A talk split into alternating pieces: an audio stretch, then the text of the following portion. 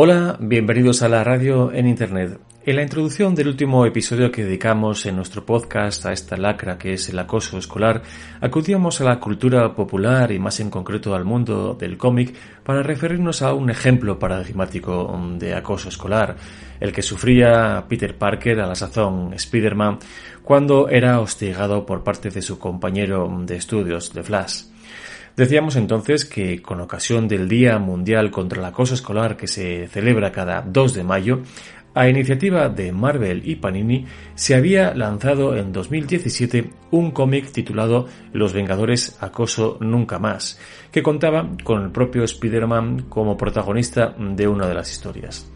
En su día se publicaron en España miles de ejemplares que fueron distribuidos gratuitamente en muchas librerías, pero a día de hoy todavía podéis adquirir gratuitamente el cómic descargándolo de Internet.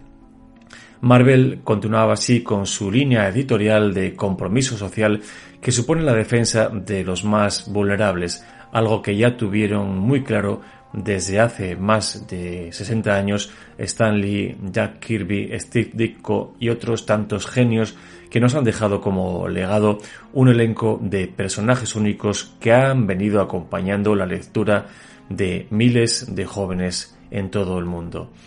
Os decía también en aquel episodio que me parecía una buena idea que precisamente fuera la gente menuda, es decir, chavales, quienes aportasen su granito de arena para hablar brevemente sobre cada una de las historias y así explicarnos también el mensaje que pretendían transmitir. Escucharemos a Luis, de 11 años, Marcos, de 12, Mario, de 13 y Agustín, de 14. ¿Quién sabe? Quizás estemos hablando del inicio de futuros podcasters. Los Vengadores Acoso Nunca Más ha sido traducido al castellano por Santiago García y rotulado por Forja Digital, y es un cómic que se divide en cuatro capítulos.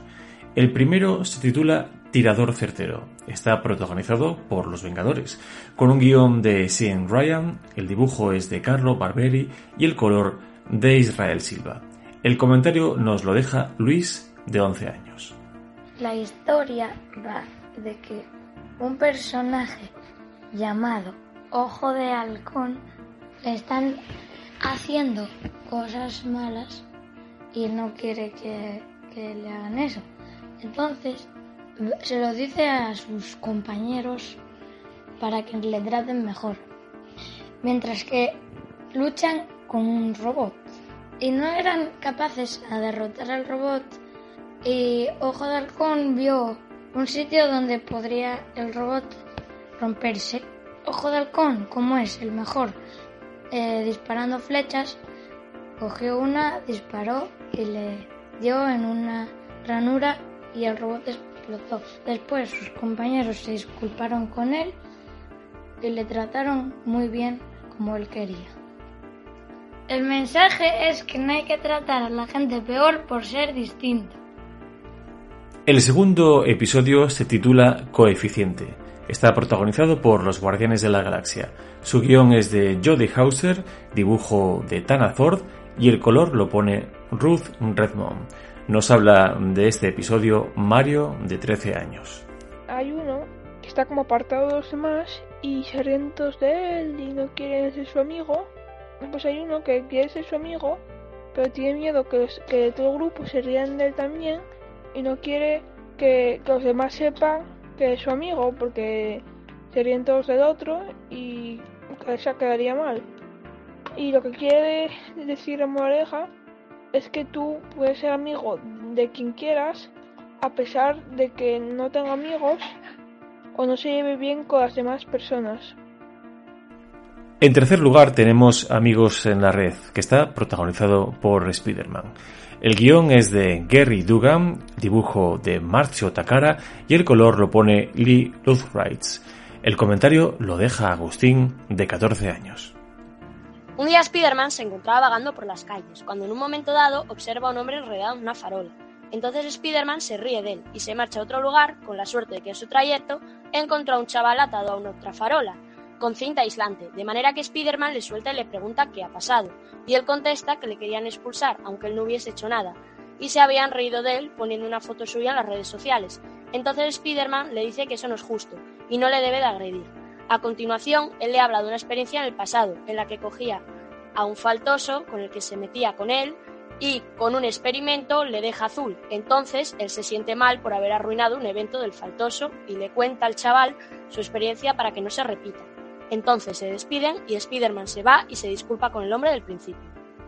Y el mensaje es que aunque se metan contigo, tú debes de reaccionar desde el primer momento y avisar a tus personas de confianza y no acosar al acosador.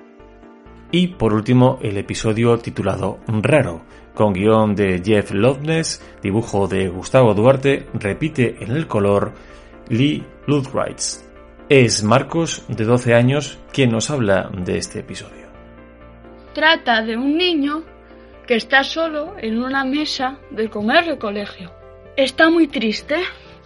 Para levantar el ánimo, empieza a dibujar a sus dos superhéroes favoritos, que son Spider-Man y Capitán América. Minutos después, se sienta muy cerca otro niño que empieza a dibujar a Hulk, que es su personaje favorito. Por lo que los dos comienzan a hablar de superhéroes y a divertirse con sus rarezas, entre comillas. La moraleja es que siempre debes hacer lo que te guste, aunque sea distinto al resto, y no puedes sentirte mal por ello. Además, siempre encontrarás a otra gente igual que tú. Ciertamente no ha sido fruto de la casualidad el que haya buscado a mis jóvenes colaboradores con una edad comprendida entre los 11 y 14 años. Y el motivo es que se trata de un tramo que coincide con la pubertad, ese periodo vital, si se quiere, puente entre la niñez y la adolescencia, cuando los críos ya empiezan a salir del cascarón y a perder la inocencia, como se suele decir. Además es un periodo idóneo para que coajen todas las pautas educativas que tanto en casa, a través de los padres, como en el colegio, a través de los profesores, posibiliten el que sean ya personas responsables, tolerantes, respetuosas y además posean algo fundamental para formarse como buenas personas, la empatía. Nos decía el poeta norteamericano Walt Whitman, no pregunto a la persona herida cómo se siente, yo mismo me convierto en la persona herida. Y eso es cierto porque la empatía implica ponerse siempre en el lugar de quien sufre un mal, que desde luego nadie querría para sí mismo. Si hablamos de bullying, de acoso escolar, a nadie le puede gustar que le hagan zancadillas, que le empujen, que le escupan o que le rompan las cosas o se las roben solo por fastidiar. A nadie le gusta que le pongan motes y dientes o que se rían de uno dentro de un grupo, ya sea en el patio, en el parque o a través de un grupo de WhatsApp. A nadie le puede gustar, desde luego, ser grabado con el móvil o que le saquen una foto sin su permiso y que luego difundan el vídeo o la fotografía por las redes sociales. Y desde luego que a nadie le puede gustar que suplanten su identidad que creen cuentas con su nombre o que digan y difundan mentiras sobre uno. Ni mucho menos a nadie le puede gustar que le dejen aislado, sin amigos y sin nadie con quien poder hablar o pasar un buen rato. Por ello, mm, cuando uno es testigo de estas situaciones que no querría para sí, ha de demostrar su empatía, debe atajarlas o cuando menos censurarlas y si no puede, denunciarlo para que los mayores se ocupen de ello. Y es que tan cobarde es reírle las gracias al abusón como callar ante las injusticias o mirar hacia otro lado. En este episodio hemos escuchado nuestro habitual ocaso de Joaquín Sobrino y como música con licencia Creative Commons el tema de Jason Show en audionautics.com Time Passing.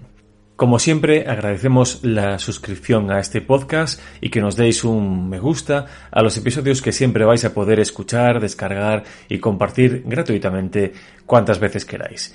Para cualquier sugerencia o comentario, nuestro correo electrónico de siempre, info arroba. Recordad que también contamos con una página web para cualquier consulta, es teacusodeacoso.com. Allí podéis leer todas las publicaciones escritas en nuestro blog y además escuchar, descargar y compartir gratuitamente todos los episodios del podcast.